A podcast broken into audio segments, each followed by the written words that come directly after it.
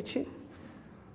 Estão atualizando aqui o pessoal que está vindo pela primeira vez, alguns que não vêm há algum tempo, né? O que, que a gente está estudando aqui? O pessoal de casa também às vezes está acessando o vídeo pela primeira vez. Nós estamos estudando o Evangelho de Mateus, já estamos no capítulo 11 já. Nós estudamos em sequência, né? versículo por versículo. E iniciamos há algumas semanas uma passagem, é uma perícopa ou perícope, né?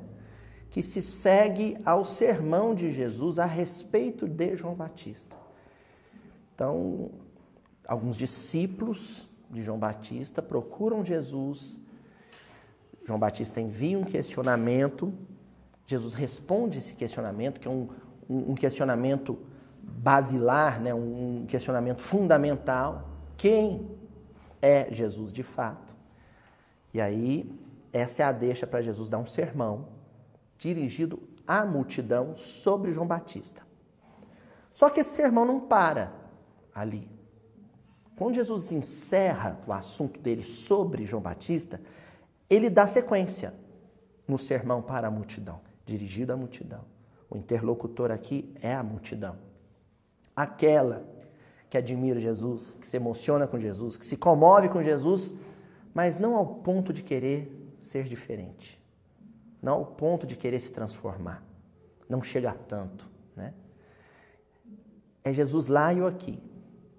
Jesus é quase que um comunicador que me entretém, que me emociona, como acontece com muitos oradores do movimento espírita, do movimento católico, do movimento protestante, né? do movimento budista, em que a fala é agradável, a mensagem é, é, faz sentido, mas não a ponto de, de me fazer mudar de diretriz, de conduta de vida.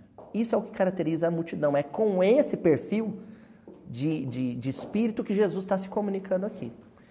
Talvez por isso, por essa razão, Jesus termina a parte do sermão a, respeito de João Batista, já chamando a atenção da multidão sobre o mau uso que essa multidão fazia do verbo, o quanto quase sempre a palavra é empregada mal, com o objetivo deliberado de magoar, de ofender, de ferir, afetar a conduta do outro, a moral do outro. E a partir dali, Jesus segue no mesmo roteiro, com a mesma intenção de colocar um basta, pelo menos ali no grupo dos mais próximos, no disse-me disse, né? na conversa fiada, Humberto Campos chama de TBC. Vocês lembram do TBC? Uma crônica maravilhosa, Humberto Campos. É o TBC, a turma da boa conversa. Né? Tem a turma que chega mais, centro, mais, mais cedo no centro, sai mais tarde no centro, mas não é para falar sobre a reunião, não. É para falar dos companheiros. E ali Jesus puxa a orelha mesmo. A sequência de hoje, né? a gente prossegue nela, é Jesus censurando, o termo é esse, exatamente esse, na tradução do Haroldo Tradiza, censurando a multidão. Falamos sobre a censura, porque a censura nos lábios de qualquer um de nós, ela é inoportuna, ela é desagradável, ela é improdutiva, estéril, mas nos lábios de Jesus abalava as estruturas do senso de convivência e de, e de percepção do que é conviver naquele meio. Porque Jesus tinha. Vocês se lembram? Por que, que a censura? O pessoal que veio naquela reunião. O que, que ele tinha que fazer com que a censura dele fosse uma censura produtiva? Autoridade moral. Jesus tinha autoridade moral. Então, quando ele chamava atenção, quando ele puxava a orelha, mexia com as pessoas. Às vezes ele não precisava nem falar. Lá no capítulo sobre a negação de Pedro, no livro Boa Nova, ele nem fala, né? Na hora que Pedro nega a terceira vez, o galo canta, ele olha no, na masmorra e dá de cara com Jesus olhando para ele fixamente. Acho que Pedro começou a sentir um calafrio da ponta do dedão até o fio do cabelo, assim, né? Ficou congelado. Ele quase que inaugura o muro das lamentações, né? Porque ele sai, a primeira parede que ele encontra, ele começa a chorar, chorar, chorar, chorar. Jesus não precisou falar nada, só olhou. Aquela mãe, né?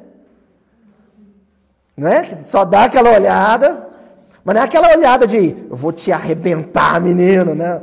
Aquela olhada do por que você está fazendo isso? Não te, não te ensinei assim.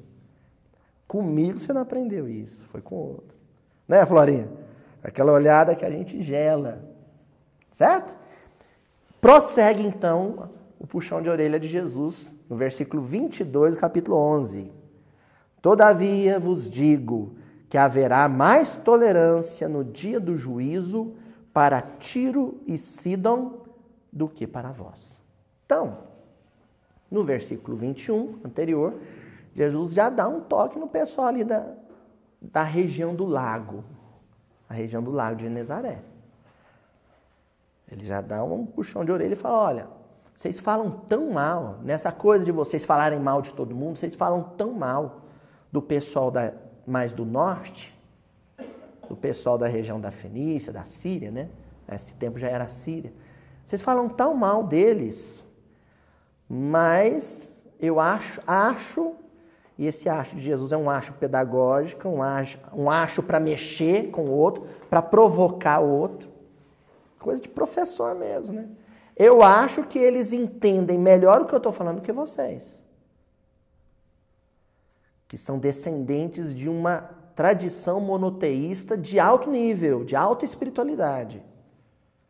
Eles entendem melhor. Acho que eles seriam capazes de promover mudanças mais eficazes com mínimo do que eu dissesse para eles do que vocês com o muito que eu tenho dito. Aí mexeu muito, muito, sabe, Reinaldo? com o pessoal pelo seguinte: o pessoal da região do norte, ali, onde hoje é o Líbano, né? Esse pessoal não era só um, um goim, os goim, né? Goi, o estrangeiro, o gentil. O judeu já tinha um, um desprezo natural pelo estrangeiro. Era mais que isso. Pelo pessoal de Tiro e Sidon, que eram grandes cidades comerciantes, né, uma talassocracia, né, um, um poderio de, de comércio marítimo, os reis dos mares, né? Para além disso, eles tinham horror a esse pessoal, antipatia, raiva mesmo, mágoa, ressentimento. Porque durante o período do cativeiro, Tiro e Sidon participou daquela partilha de espólio, né? Quando Israel foi saqueada, o povo de Israel foi escravizado, junto com a invasão à Síria, também muitos grandes comerciantes da região de Tiro e Sidon se beneficiaram dessa, desse aniquilamento, junto com uma espécie de genocídio que houve na época. Então eles tinham mágoa deles. Agora você imagina, vou criar uma situação para a gente poder se projetar. Você na sala de aula, e na sala de aula, Lucélia, lá na faculdade, tem uma menina que você não suporta ela, porque você acha ela terrível. Você não gosta dela mesmo, e ela realmente não é muito boa pessoa, mas você tem muita raiva dela. Aí um dia, na frente de todo mundo da sala, o professor vira para você, Lucélia, e fala: Ó, oh, Lucélia, você tem que se esforçar mais, viu? Porque a fulana tem tirado notas melhores que a sua. Aquela menina. Doeu na canela. Foi a sensação, o climão que ficou no ar quando Jesus fez referência a Tiro e Sidon. Os judeus detestavam o pessoal de Tiro e Sidon. Os judeus em geral, inclusive os galileus. Detestavam. Como se não bastasse, isso foi o que a gente viu no, século, no, no, no versículo 21, no versículo 22 ele reforça, sabe? É para doer mesmo, é para doer para acordar. Ele reforça. Todavia vos digo que haverá mais tolerância no dia do juízo para Tiro e Sidon do que para vós. Se a gente olhar na superfície, sabe, só tirar só a película, fica a impressão que Jesus está dizendo assim: olha, no dia do juízo, é como o pessoal normalmente interpreta, no dia do juízo final, no dia, para os espíritas, alguns espíritos, no dia que for selecionar quem vai ser exilado e quem vai ficar na terra. Essas coisas. Né? Nesse dia, eu vou pegar mais leve com eles e pegar mais pesado com vocês. Não fica parecendo que é isso? Gente, juízo sob uma ótica espírita, alicerçada nos princípios de Allan Kardec, da codificação kardeciana, juízo, é um processo que se dá em âmbito íntimo, em nível consciencial. Não existe, gente, na esfera de Jesus uma sala escrito assim, tribunal, onde tem um banco com meu nome. E aí Jesus, como governador do órgão, vai sentar ali, vai ter testemunho de acusação, testemunho. Não tem isso. Não é assim que funciona.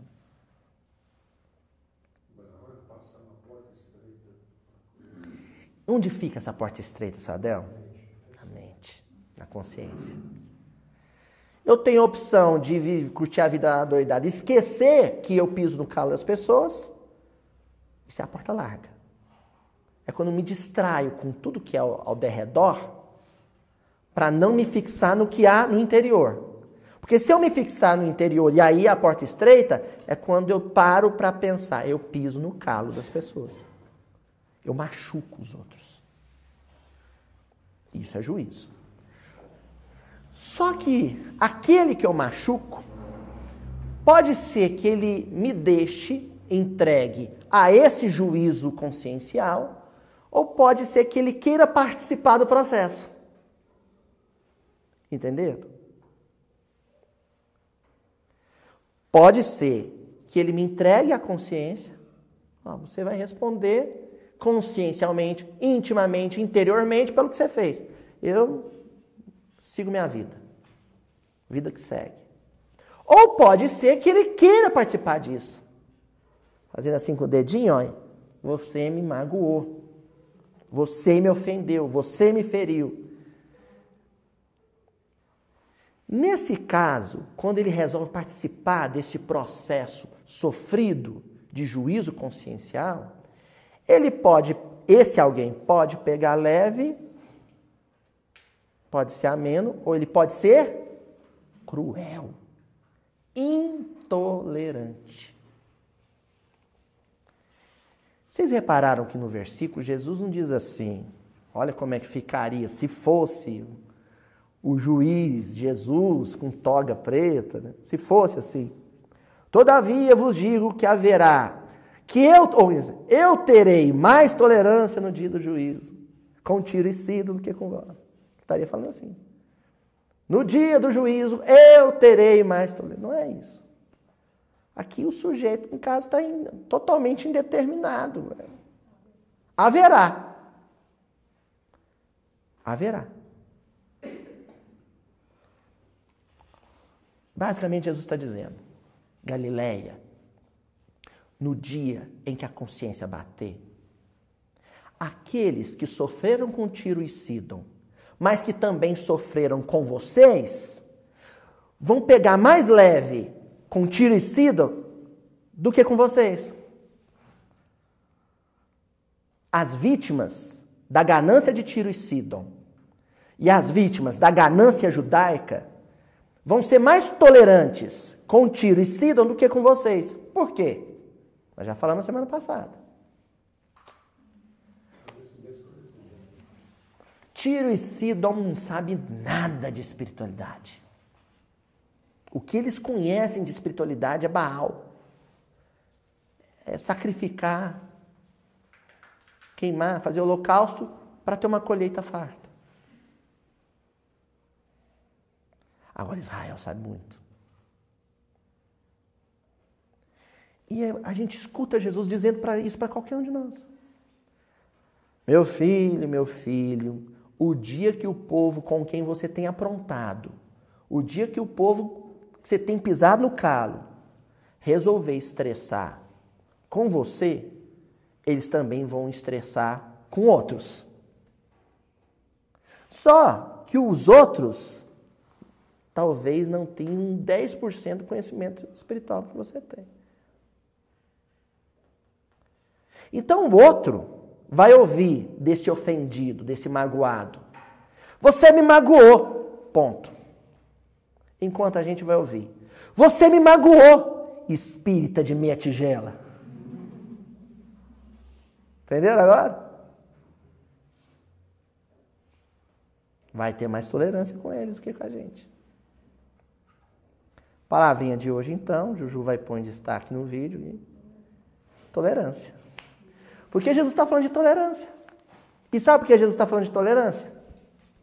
Ele não pôs a palavrinha tolerância aí à toa. É para dizer, ah, Israel, você tem sido tão intolerante com a Síria. Ah, Israel, você tem sido tão intolerante com Tiro, com Sidon, com Roma.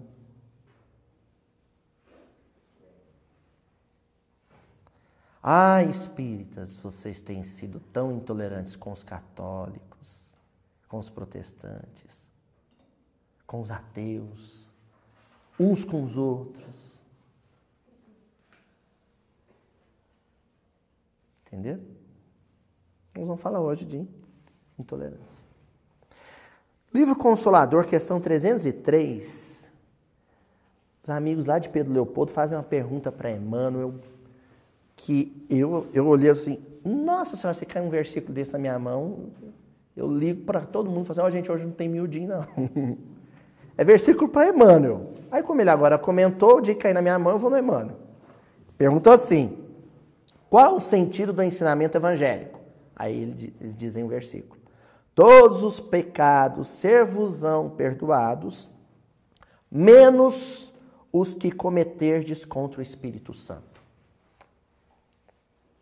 todos os pecados ser-vos-ão perdoados, menos o que cometer-vos com o Espírito ou contra o Espírito Santo. É claro, o pessoal vai para uma linha teológica para discutir a questão da Trindade, da Santíssima Trindade, cai por aí. O Emmanuel vai para lá. o Emmanuel vai no outro sentido. No outro sentido. Não, vamos atrás do Emmanuel. O Emmanuel pega e diz assim: a aquisição do conhecimento espiritual, com a perfeita noção de nossos deveres, adquirir conhecimento espiritual e, com isso, passar a ter uma noção perfeita de quais são os nossos deveres. Desperta em nosso íntimo a centelha do Espírito Divino. Começa uma pombinha branca voar dentro da gente que se encontra no âmago de todas as criaturas. Então, repetir. A Adriana pediu para repetir. Ó. A aquisição do conhecimento espiritual, que nós estamos fazendo aqui agora. Com a perfeita noção de nossos deveres, sabe. Então, se sabe, não tem desculpa. Agora, faça.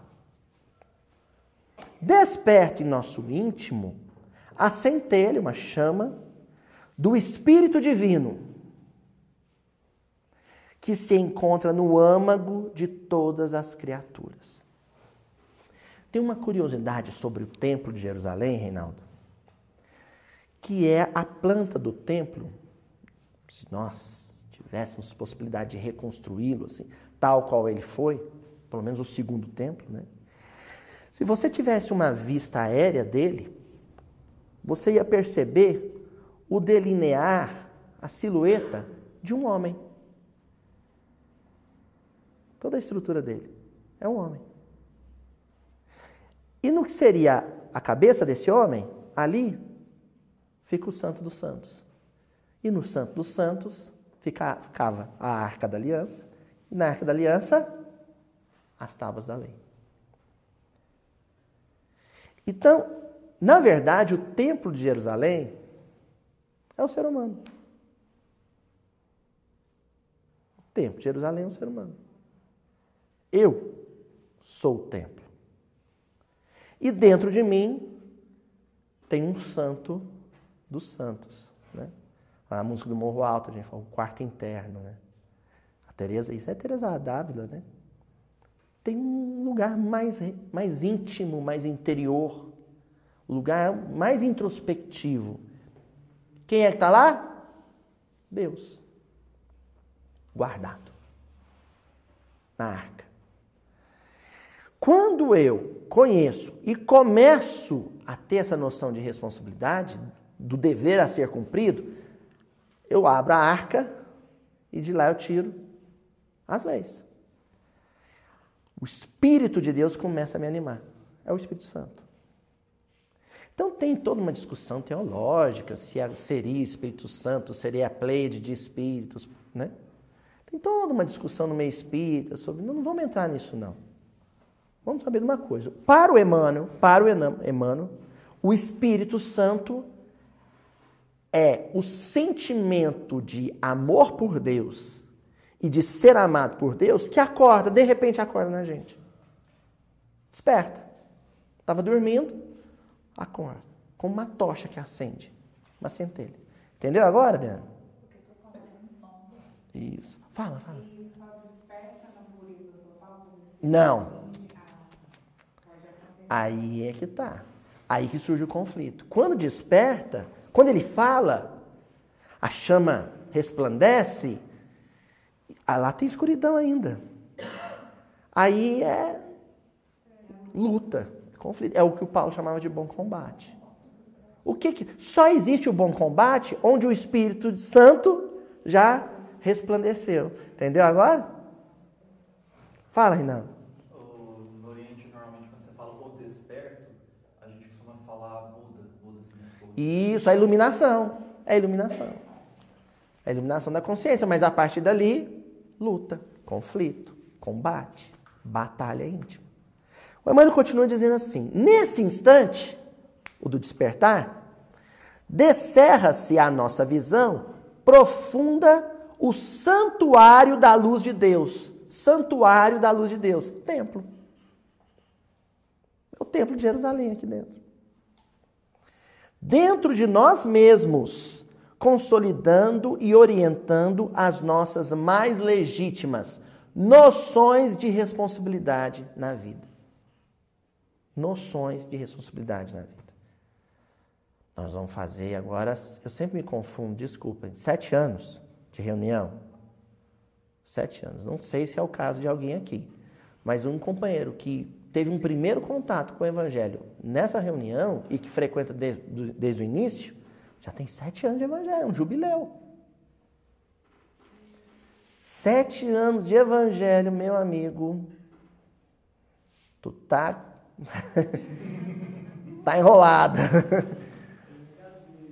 Sabe? Vão te jogar esses sete anos na cara mesmo, e com razão, e a gente se ofende. Aí fala assim, mas espírita não é perfeito? Não, tem que abaixar as orelhinhas assim, ó, e escutar o schlep, schlep, sabe?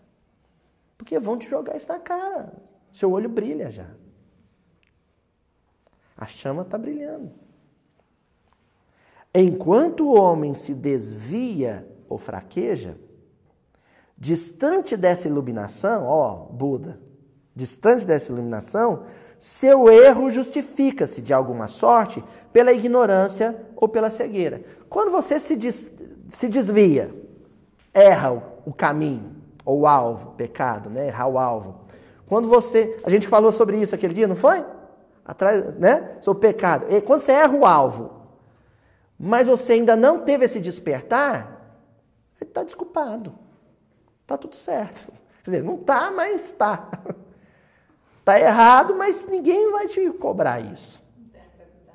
Não tem. Agora, ele diz aqui, ó. Todavia, a falta cometida com a plena consciência do dever, depois da bênção do conhecimento interior, guardada no coração e no raciocínio, essa significa o pecado contra o Espírito Santo. Você trabalhou, você marcou gol contra. Sabe? Era para você ser um centroavante. Foi lá e marcou contra. O tiro no pé, sabe? Você vai, deu um tiro no pé. Ah, porque a alma humana estará então contra si mesma, repudiando as suas divinas possibilidades. Está trabalhando contra o próprio patrimônio. E as pessoas vão te cobrar isso. Vão. Eu, eu tinha uns 20 anos assim. Nem sei se eu já contei para algum companheiro aqui, talvez para o Reinaldo, os amigos. Assim. Aí teve uma, fe, uma, uma fase que eu estava muito mais que o normal, rabugento. Mais rabugento que o normal. Você lembra disso? Né? É, estava mais, mais rabugento que o normal. Aí um, um dia eu cheguei na sopa, para fazer sopa, hein? E cheguei assim, ó. Sabe? Sobrancelha assim. Aquela cara de quem chupou limão, sabe? Cara amarrada. Aí um companheiro, amigo nosso, amigo do Reinaldo também, percebeu né, que o clima estava ruim, chegou perto de mim e falou assim: Ô oh, Luísio, e quis levantar o moral, levantar o astral. Aí eu já virei para ele e falou assim: Não vem não, fulano. A dor é minha. Aí ele falou assim: A dor é sua, mas a cara, o rosto é dos outros. Semblante, ele falou semblante. O semblante é dos outros. E ninguém tem culpa da sua dor, né? Aí eu fiquei uns três dias assim, ofendidíssimo com ele. Assim. Fiquei magoado, nessa sopa eu não volto mais. Né? Porque a gente quer punir a tarefa, né? Não dá punir o outro, você punir a tarefa. Né? Daqui eu não volto mais. Aí depois eu pensei, parei, falei, nossa senhora, ele está certo. Ele está certo. Aí às vezes você faz que nem o, o Pierrot, né? Você está até com vontade de chorar, mas pelo menos um, um, um sorriso elegante. Sabe? Um sorriso elegante. Porque os outros não têm nada a ver com os seus, seus problemas, né? Você, faz. E de tanto forçar para ter o sorriso elegante, de repente ele, além de elegante, se torna espontâneo. Você passa a gostar dele. Então as pessoas vão te cobrar. O companheiro que estuda com você, que aprende evangelho com você, vai te cobrar. E o companheiro que não quer saber de evangelho também vai te cobrar. Que bom. Que bom. É isso que nos coloca para frente, né? Nos impulsiona, nos projeta. Bom, aí o Emmanuel pega e diz assim: é lógico, portanto, que esses erros são os mais graves da vida o errar consciente, o errar sabendo. Porque consistem no desprezo dos homens pela expressão de Deus que habita neles. Desprezo dos homens por Deus. Quando eu li isso aqui, gente, me deu um negócio ruim no peito, assim, assim. Então quer dizer que quando eu amaldiçoo as situações, a gente, maldição é mal dizer, né? Quando você fala, só, você só destaca o mal das circunstâncias, das situações e das pessoas, você está oferecendo desprezo para Deus. Está desprezando o Deus nele, desprezando Deus em você. Isso é muito sério, dar desprezo para Deus. Já é doído entre a gente.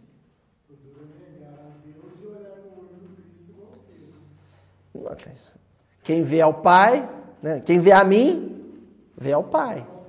Foi, foi a face de Deus. Né? A face de Deus. Ó, e aí no livro Fonte Viva, no capítulo 163, tem uma lição chamada Aprendamos com Jesus. Aí o Emmanuel vai pegar um versículozinho de uma carta de Paulo, os Colossenses, eu falo assim, então vamos aprender com Jesus como não se despreza a Deus, como se honra a Deus, como, se, como realmente se ama a Deus. E o mote dele é, é Paulo. Suportando-vos uns aos outros.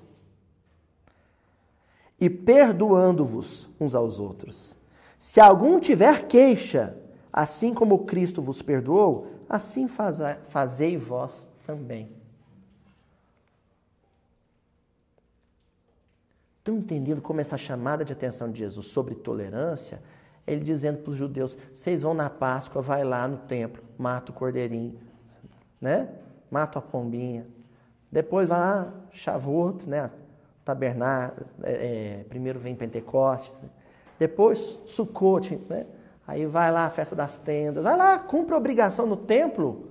Mas vocês não foram capazes de ter compaixão, compreensão, tolerância tolerância com um vizinho que fala uma língua parecida com a de vocês.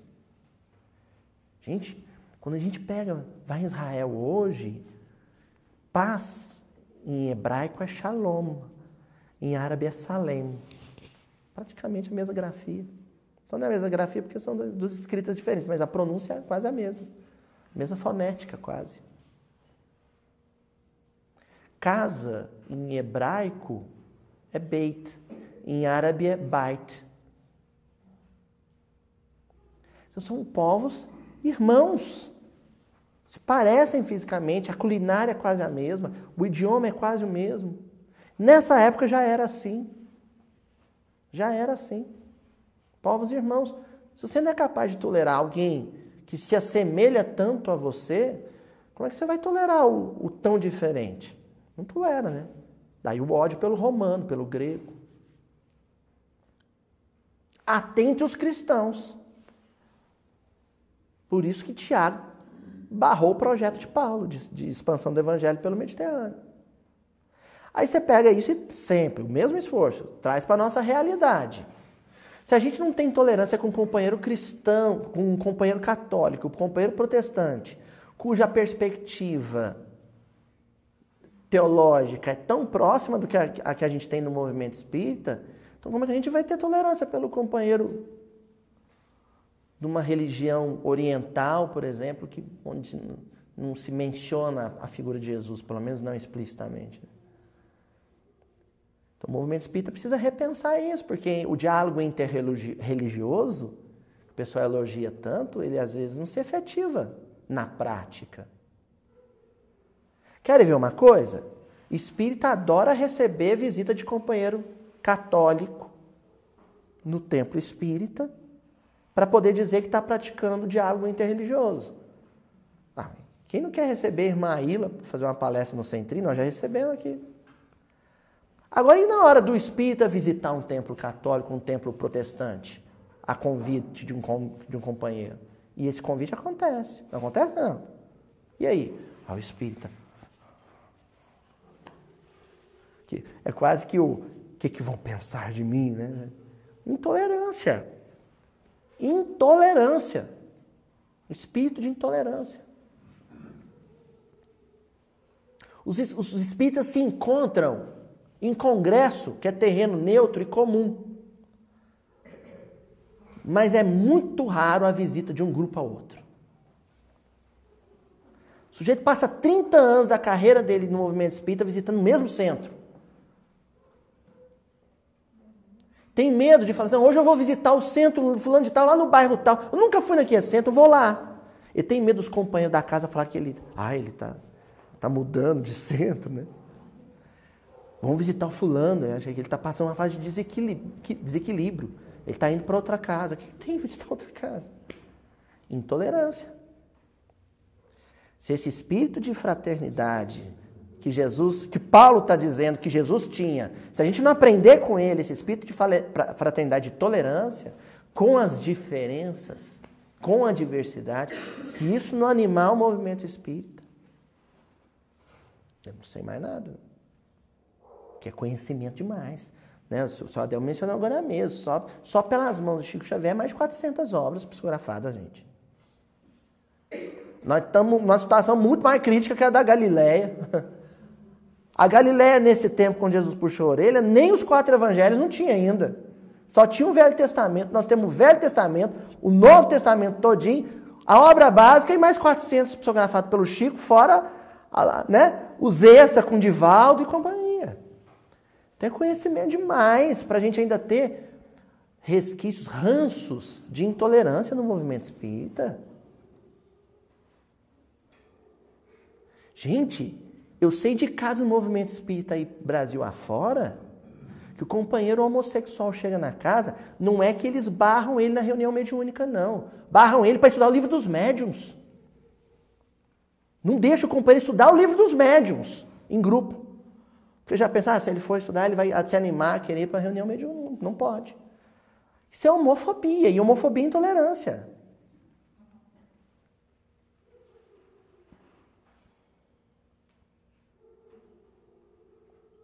Companheiro que, que vê com preocupação e começa um discurso de ódio pela família muçulmana, pela família islâmica. Um palestrante espírita, companheiro espírita, começa a falar que o, o movimento de expansão do islamismo é um movimento das trevas. Pelo amor de Deus, isso é racismo. Isso é racismo, porque não sabe distinguir sequer o islamismo do mundo árabe. Isso é intolerância.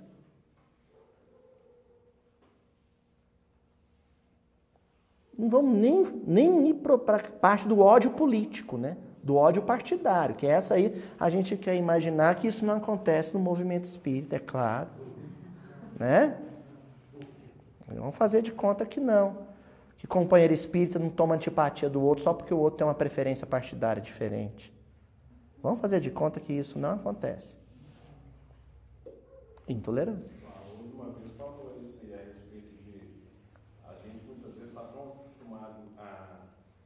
numa roda falar mal é natural, se você não entra na e não falar mal de alguém, ou partido político, qualquer coisa que seja, já não serve para fazer é. nada.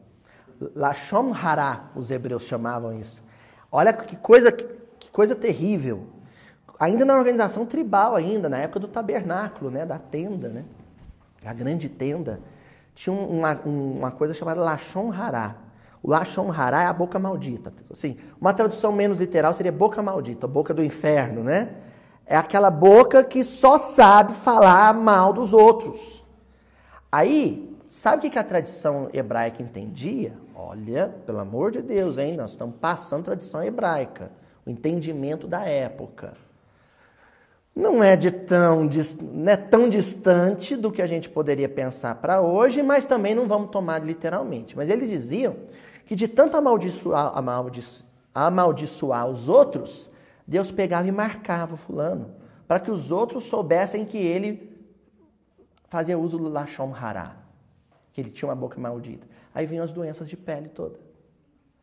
E aí ele era expulso do grupo, banido da tenda, e só quando ele parasse de falar mal dos outros, as feridas secavam, você fala o que se chama de lepra na, na, na Bíblia não é a lepra propriamente dita, a né? As doenças de, de pele todas. E aí ele voltava, aí ele tinha que se apresentar para quem? Para o sacerdote e mostrar, ó, tá branquinho, tá secando. Ah, então você volta para o convívio dos outros. Então as pessoas não entendem. Já na época de Jesus isso tinha se desconfigurado muito, aí já era preconceito mesmo. Mas na sua origem a ideia era essa, porque um Lachon Hará numa tribo, gente, ele fazia um estrago. Fazia um estrago. Então não era só o problema de pele. Ele era excluído do grupo porque ele era um boca do inferno. Porque ele era intolerante com as pessoas e falava mal de todo mundo. O grupo não queria ele no meio. Tá. Aí abstrai, lógico, sem interpretações literais. Digam que nós não temos Lachon Hará no movimento espírita. Felizmente, entre casas espíritas. Ah, você na casa espírita Rapaz, tem grupo de WhatsApp do movimento espírita que é Lachon Hará puro. Acaba um congresso, a turma junta num grupo para falar mal dos companheiros. Hará. Agora você já conhece a palavra. É a intolerância expressa na boca, no verbo, na palavra. É isso que Jesus está chamando atenção aqui. Enfim, Paulo diz isso, aprendam com Jesus a não praticar o Lachon Hará, a não ser intolerante com as pessoas falando mal, falando mal, falando mal. E aí ele comenta, o Emmanuel, é impossível, impossível qualquer ação de conjunto. Entendeu por que, que ele era tirado da tribo? Porque um Lachon Hará numa tribo ele promove o quê? A fragmentação, a desarmonia. Então Emmanuel diz assim: é impossível qualquer ação de conjunto trabalho em grupo sem base na tolerância. Aprendamos com Cristo.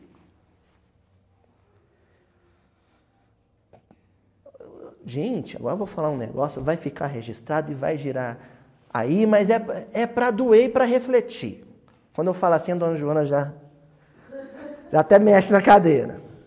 Uma vez eu fui num, numa, numa cidade companheiro você começou a falar do movimento de cidade, que eu gosto de saber, né? Falei, como é que é o movimento espírita aqui, quantas casas e tal? Aí ele falou assim, ah, nossa, nossa cidade agora está com 18 casas. Eu, oh, que bacana, que coisa boa. Aí ele perguntou, né, curiosidade, né? e lá em Uberaba, quantas casas tem? Falei, olha, a última vez que eu conversei com o pessoal da federativa, da aliança municipal espírita, me disseram que são 130 casas. Uma cidade de 300, poucos mil habitantes. Aí ele arregalou um olho assim, 130 casas. Falei, é, mas não anima não, porque ela é assim, você briga num centro, sai e monta outro. Tem muita casa espírita que não foi fruto de um processo amoroso de descoberta ou de necessidade daquela região. Foi fruto de um processo de dissidência, de cisão, de racha. Exatamente, Adel. Ele está certo, Joana. É isso mesmo. Alguém lá começou a falar, falar. Seu Adel, gente, eu falei, é por causa da boca maldita. É. Não é boca maldita, é boca que diz mal, né? Que diz o mal. As casas se fragmentam, um trabalho acaba por causa da intolerância. E a nossa intolerância, quando está está dando sinal de melhor, ela se expressa no, na minha cara feia que eu contei para vocês. Aí está tudo bem. Quase sempre a nossa intolerância se manifesta através do verbo, da palavra. Sabe? Aquele companheiro que teve a ousadia de ouvidar Jesus no coração e chamou a atenção do amigo do outro companheiro porque ele faltou de tantas reuniões mediúnicas ou se atrasou em alguma reunião mediúnica na frente dos outros. Isso é muito cruel. E tem dirigente de reunião mediúnica que faz isso. Ah, você está faltando da mediúnica, você está. Não faz isso na frente dos outros, não. Jesus poderia fazer isso, mas ele tinha autoridade moral. Gente que, sabe, a pretexto de uma disciplina truculenta, cruel, constrange, humilha, massacra o outro. É. Boquinha maldita, né, Sadel? Aí o outro quer continuar tra trabalhando. Quer continuar trabalhando, mas não suporta mais aquele, aquele azedume, aquela intolerância ele sai e monta outra casa. Monta outra casa. Seria uma maravilha, seria a glória, se esse processo de crescimento das casas espíritas nós tivéssemos a garantia absoluta de que ele se dá por uma, né, um impulso da espiritualidade para que várias regiões tenham. A gente sabe que não é. Não vamos ser ingênuos. A gente, nós sabemos que não é. Assim como acontece às vezes de um mesmo estado ter mais de uma federativa. Pelo mesmo motivo. Continua Emmanuel.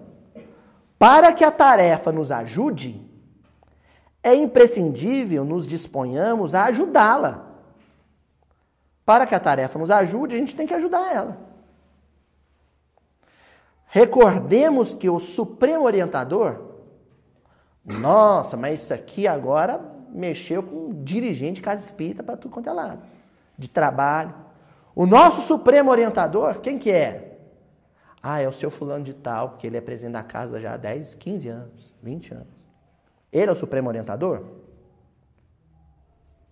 Presidente do, do centro o supremo orientador? Presidente da federativa o supremo orientador? O dirigente daquela tarefa o supremo orientador?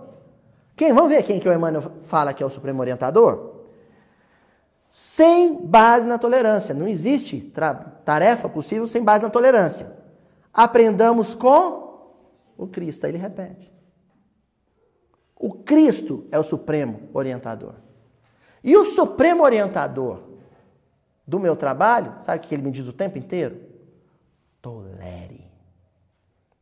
E o tolere é o primeiro passo, assim, ó, de uma longa caminhada que se chama amor.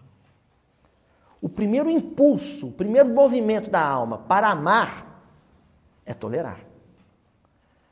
É quando você se constrange a aceitar o outro, as ideias do outro, a vida que o outro escolheu viver, do jeito que ela é. Senão a gente fica aquele discurso piegas, vazio, de ah, meus irmãos, temos que amar uns aos outros, temos que amar. Você está repetindo Jesus, mas não pegou o fio da meada. O negócio é, gente, vamos pelo menos tolerar.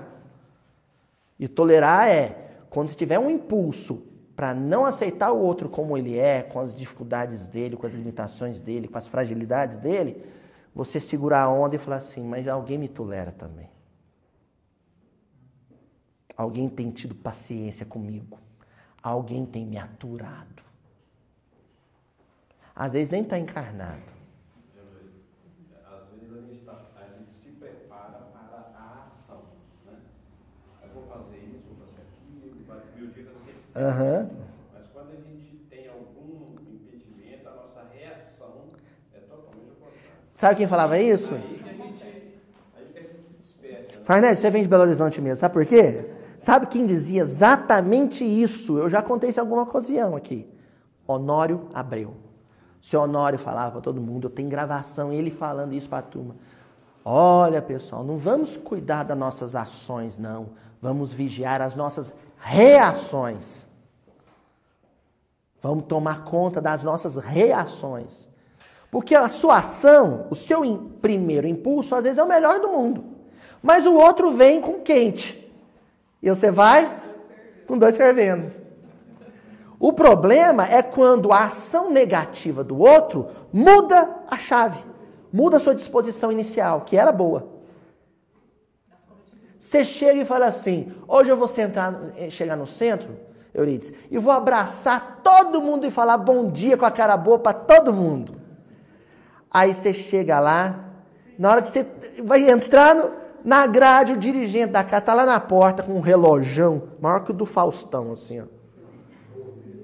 Aí ele falou assim, ó, oh, companheiro, é, vamos ter mais disciplina, né? Porque os espíritos merecem da gente mais disciplina.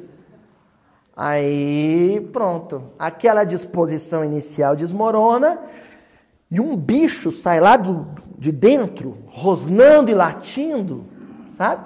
Querendo morder o outro. Aí a reunião já foi para o espaço. Você não ajudou a tarefa porque você não vigiou. Então vai para a casa espírita, assim, a minha ação, qual que é o meu projeto de ação? Cumprimentar todo mundo e abraçar todo mundo. Agora eu vou criar também um plano B, que é o projeto de reação. Se eu chegar e alguém disser isso para mim, eu já sei como eu vou reagir.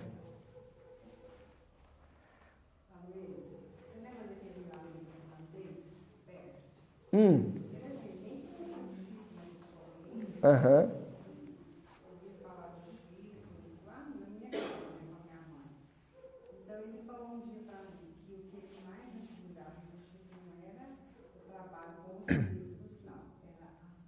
Tolerância. Agora, você sabe que extremo que o Chico chegava, Euridice? E eu vi isso. Eu passei sábado à noite, a Ilha pega no meu pé, eu, falei, eu demorei tanto, tanto para ir visitar o Chico no sábado à noite, mas na adolescência, aí eu peguei uma época que eu comecei a ir lá para ver ele em ação. Melhor, para vê-lo em reação. E a coisa que mais me impressionou não era a tolerância que o Chico tinha com as pessoas em geral, mas a tolerância específica que ele tinha com os intolerantes. Tinha uma turma de gente tão intolerante que rodeava ele Esse pessoal era intolerante, truculento, impaciente com o povo que estava visitando, inclusive eu. Eu ficava numa janelinha lá e quando alguém, por exemplo, apertava e chacoalhava a mão do Chico muito, eu falava assim: Nossa Senhora, que falta de caridade com o Chico, olha esse perturbado. Aí uma senhora fica, demorava mais, chorando, conversando com o Chico, aquela fila quilométrica.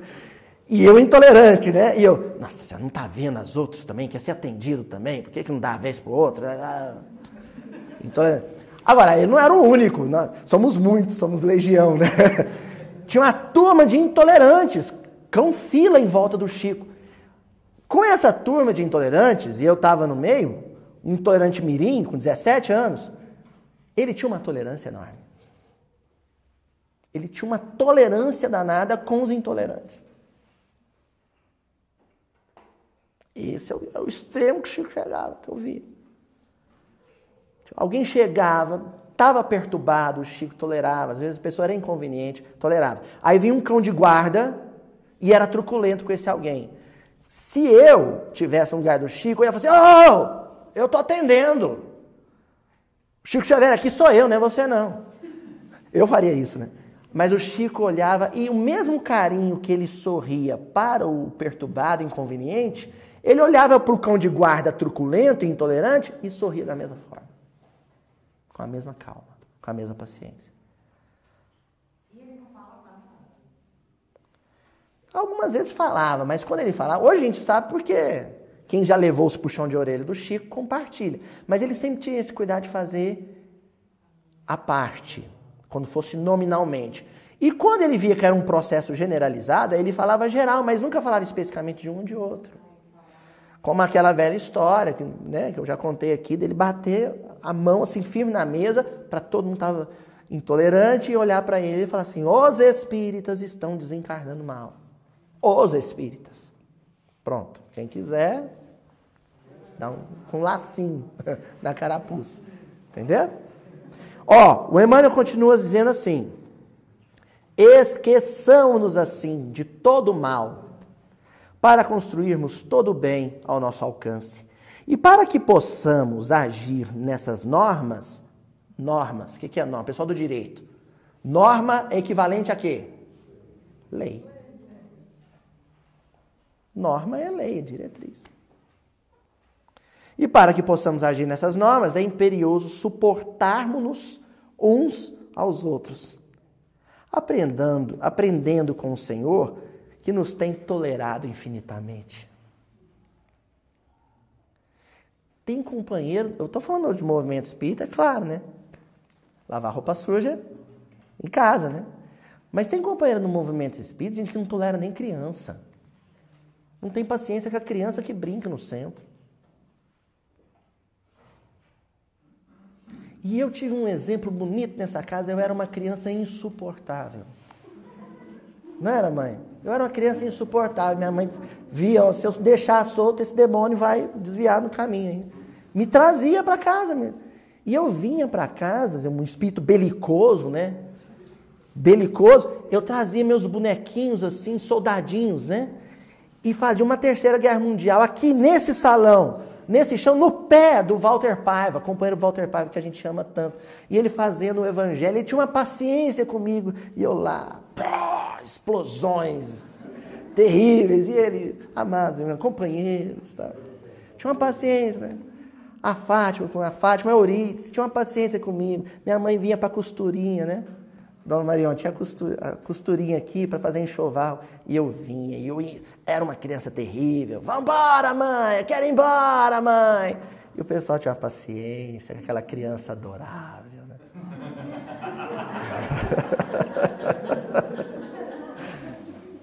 Aquela criança que entrava na cama de passe arrastado, não era, mãezinha?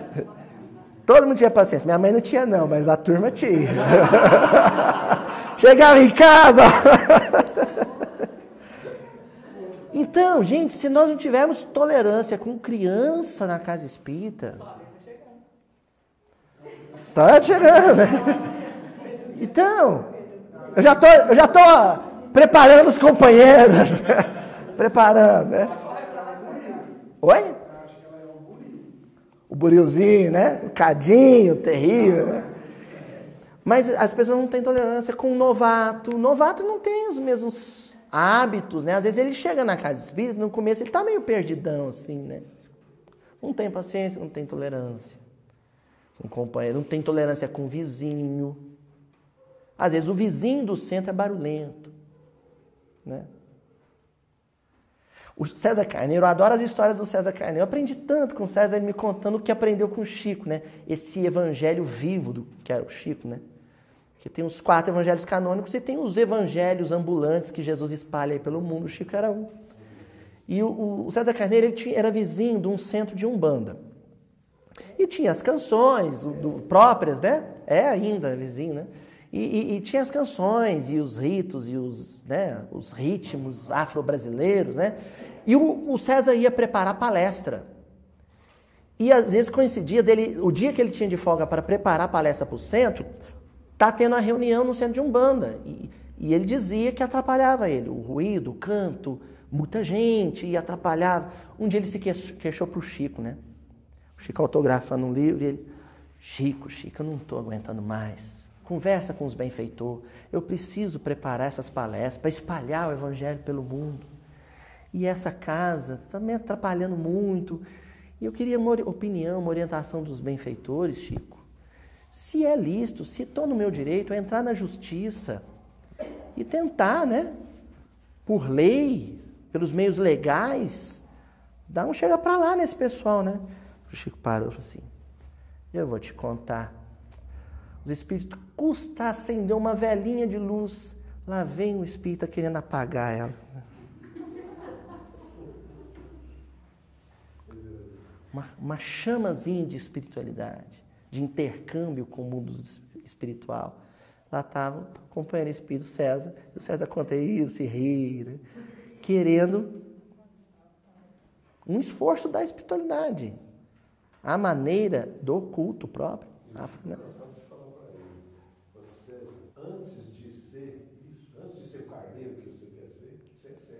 É. César, César, César, ele brinca com isso, né? Que não, não é mais leão, agora é carneiro. então, é essa intolerância. Bom, Escrínio de Luz, capítulo 21. Entender e tolerar. Compreensão regendo a tolerância nas crises e obstáculos do caminho. Eis a fórmula para a garantia da paz. companheiro, um esposo, não sempre é um esposo, né? O esposo difícil, difícil, difícil, complicado, complicado. Aí a mulher fala assim: Nossa, eu tô querendo paz, eu tô precisando viajar uns tempos, ficar longe dele. Então ele viaja, a esposa, ai, já vai, tarde, né? Isso aí é sossego, não é paz. Sossego é ausência de problema. Paz é serenidade no meio do problema, vivendo o problema. É outra história. E o Emmanuel está dizendo: você quer garantir essa paz de quem está no, sabe, no meio do terremoto, no meio do furacão e está zen? Esforço de tolerância. E o esforço de intolerância, daí o título da lição, o esforço de tolerância passa pelo esforço de entendimento. Tudo tem uma resposta. Tudo tem uma, sabe? Uma explicação. O comportamento mais irracional, mais absurdo de alguém. Se você se esforçar um tanto, você vai conseguir mapear ali. Né? Um esforço quase que psicanalítico. De mapear, você vai. Às vezes você vai ter que ir lá na infância da pessoa e falar: ah, tá aí, ó. É por isso que ele é assim. Na hora que você fala assim, é por isso que ele é assim, que você entende o porquê, fez o esforço de entendimento, você, não, não vou dizer que você vai sorrir para ele e falar, ah, já te amo. Não. Aí você passa para o segundo passo, que é o esforço de tolerância. Esforço de tolerância é esforço constante. Toda vez que ele te chateia, você fala. Tem um porquê dele ser assim. De tanto você se esforçar, é atletismo, é a ginástica da alma. Depois deixa de ser difícil. A bailarina, as primeiras aberturas dela, né? É difícil, mas depois é um, processo fácil. Ela fica na ponta do pé, os dedos já estão calejados e ela não sofre mais. Porque ela se habituou. Então, entender, em seguida, tolerar e depois que tiver muito craque, sabe? Muito cross na tolerância, aí você fica amando. Aí é amor. Aí não tem, aí é espontâneo. Aí já é flui. É fácil. Ó, continua Emmanuel. Aqueles que ofendem talvez ainda não se tenham voltado para o estudo dos princípios de causa e efeito. E quem escarnece de tua dor, de certo ainda não experimentou receber a visita da provação, que a todos nós procura com o tempo certo em nome da evolução. Olha o Emmanuel fazendo esforço de entendimento. Faz isso. Percorre o caminho do outro. Será que esses galileus de Cafarnaum, né, de Betânia, Betsaida. Será que eles se esforçavam para tentar entender por que o gentil era daquela maneira? Havia esse esforço de entendimento? Por isso mesmo, não percas tempo e esperança, paz e otimismo, quando alguém te não entenda ou te fira o coração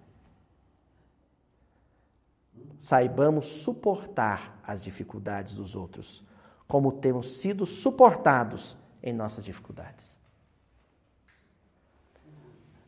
No, os nossos gestos de intolerância, a fração de, segundos, de minutos que ela durar, ou às vezes um dia inteiro, é tempo perdido. Nós não temos esse tempo para perder. Não num período de transição planetária. Transição planetária é um período agônico, sabe? Aflitivo. Não é porque vai chover tocha de fogo do céu e, e os mares vão cobrir os continentes. Não é isso. isso é, né? O apocalipse, né? a revelação que se dá no período de transição, se dá porque é quando o ser humano cai a ficha. Cai a ficha é meio por fora, o moçador não sabe nem o que é ficha, né?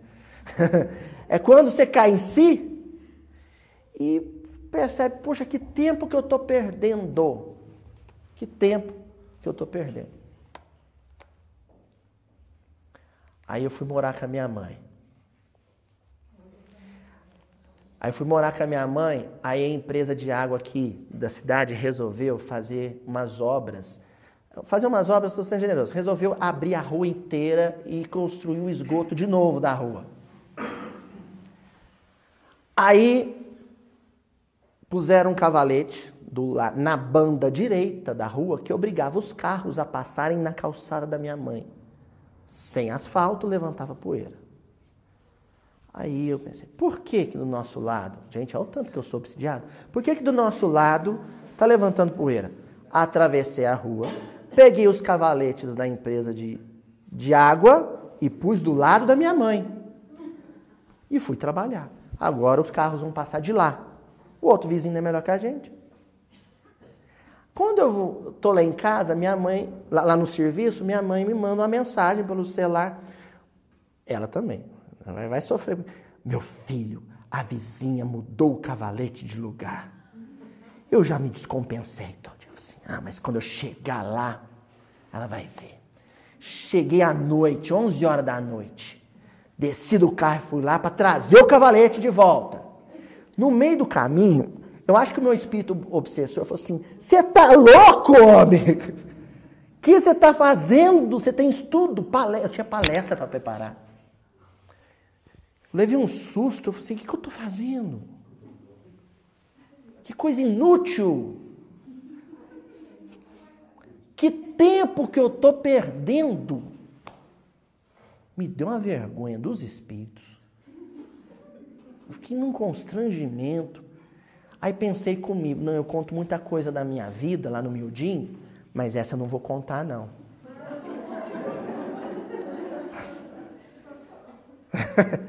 Agora conta, seu castigo é contar. Intolerância. Briga de vizinho, briga de condomínio é intolerância. Sabe? Briga com vizinho, gente, com um colega de serviço, é intolerância. E fechamos, já caminhando para o desfecho. Livro Cartas do Alto, capítulo 38. Razão para tolerar sempre. Eu até pensei em ler só o título e encerrar aqui o estudo. razão para tolerar sempre. Se tivesse só o razão para tolerar, a gente até relaxava, mas esse sempre aí, o sempre é um desafio, né? Sempre é um desafio. Mas o Emmanuel diz que tem uma razão para você tolerar sempre. E ele começa com um trecho do Sermão da Montanha. Aí o Emmanuel pegou pesado, né? Aí o nosso fraco, né? Nosso fraco é o Sermão da Montanha. Bem-aventurados os misericordiosos, porque alcançarão misericórdia. Tá? Ação e reação. Por que, que eu tenho que tolerar os outros? Porque os outros também me toleram. Mas vamos ler o que ele comenta. Certamente não te educarás e nem progredirás sem base nas ideias próprias, mas tão somente a título de garantir as tuas opiniões. Nada lucrarás fazendo um inimigo. Nada lucrarás fazendo inimigo. Sabe por que a gente faz inimigo? Porque a gente não quer, não quer perder. A gente quer ganhar todas. Aqui, ó. A gente não quer perder discussão com colega de serviço, não quer perder a discussão com o empregado, não quer perder a discussão com o patrão, não quer perder a discussão com o marido, não quer perder a discussão com a esposa. Não quer perder. A gente quer sempre prevalecer, ganhar, triunfei. A Emmanuel está dizendo, a pretexto de ganhar todas, não sai fazendo inimigo, não. Não sai semeando antipatia no coração dos outros, não. Por muito estranho ou intempestivas se façam as manifestações alheias, por mais que o outro fale uma besteira, uma asneira danada, é impossível não encontres através delas um caminho para compreender e auxiliar. Não é possível que você não ache ali uma oportunidade de exercer uma virtude que você não tem, a da tolerância. Aqueles de quem hoje toleras com paciência insultos e reflexões serão provavelmente amanhã os teus melhores amigos. Um caminho para compreender e auxiliar. A razão para compreender e tolerar sempre. Tolera, sabe por quê? Se você tolerar hoje, tolerar amanhã, tolerar depois de amanhã, com o tempo, essa pessoa vai começar a perceber que você o tolera. Aí sabe o que ele vai sentir por você? Gratidão. Aí sabe o que vocês vão virar? Amigo. Essa é a maior razão. Bom, tem um bom motivo para tolerar sempre. Fazer uma amizade. Se hoje está difícil conviver com ele, daqui 20, 30 anos, ninguém é o mesmo um amigo Júlio Adriano, lá de Belo Horizonte, ele falava um negócio legal, eu não vou esquecer isso nunca. Ele uma vez falou assim, Luiz, uma pessoa tem uma foto, uma foto, uma foto. Você guarda a foto, a pessoa vai embora, você guarda a foto dela. Daí 20 anos, quando você reencontrar com essa pessoa, você vai encontrar a pessoa da foto? Então, nem fisicamente a gente permanece o mesmo. Moralmente, espiritualmente também não. A pessoa difícil hoje, amanhã não vai ser difícil. E se você aguentou firme, amanhã você tem um bom amigo. E ele vai ser reconhecido. Ele vai falar assim: Nossa, eu era tão difícil, como é que você me tolerou? A Juju fala isso pra mim, hoje está casada, feliz. Né, Ju? isso que a gente lembra coisas do namoro que ela fala pra mim, ela falou isso ontem. Ela falou assim: Como é que eu aguentei, suportei isso? A espiritualidade agindo, né? E encerramos mesmo. Agora encerramos porque eu não quero deixar esse de fora, que é tolerância e coerência. Aloísio, e quando esse sujeito com o qual eu quero ser amigo, permanecer amigo, quando ele começa a fazer uns negócios muito, muito errado.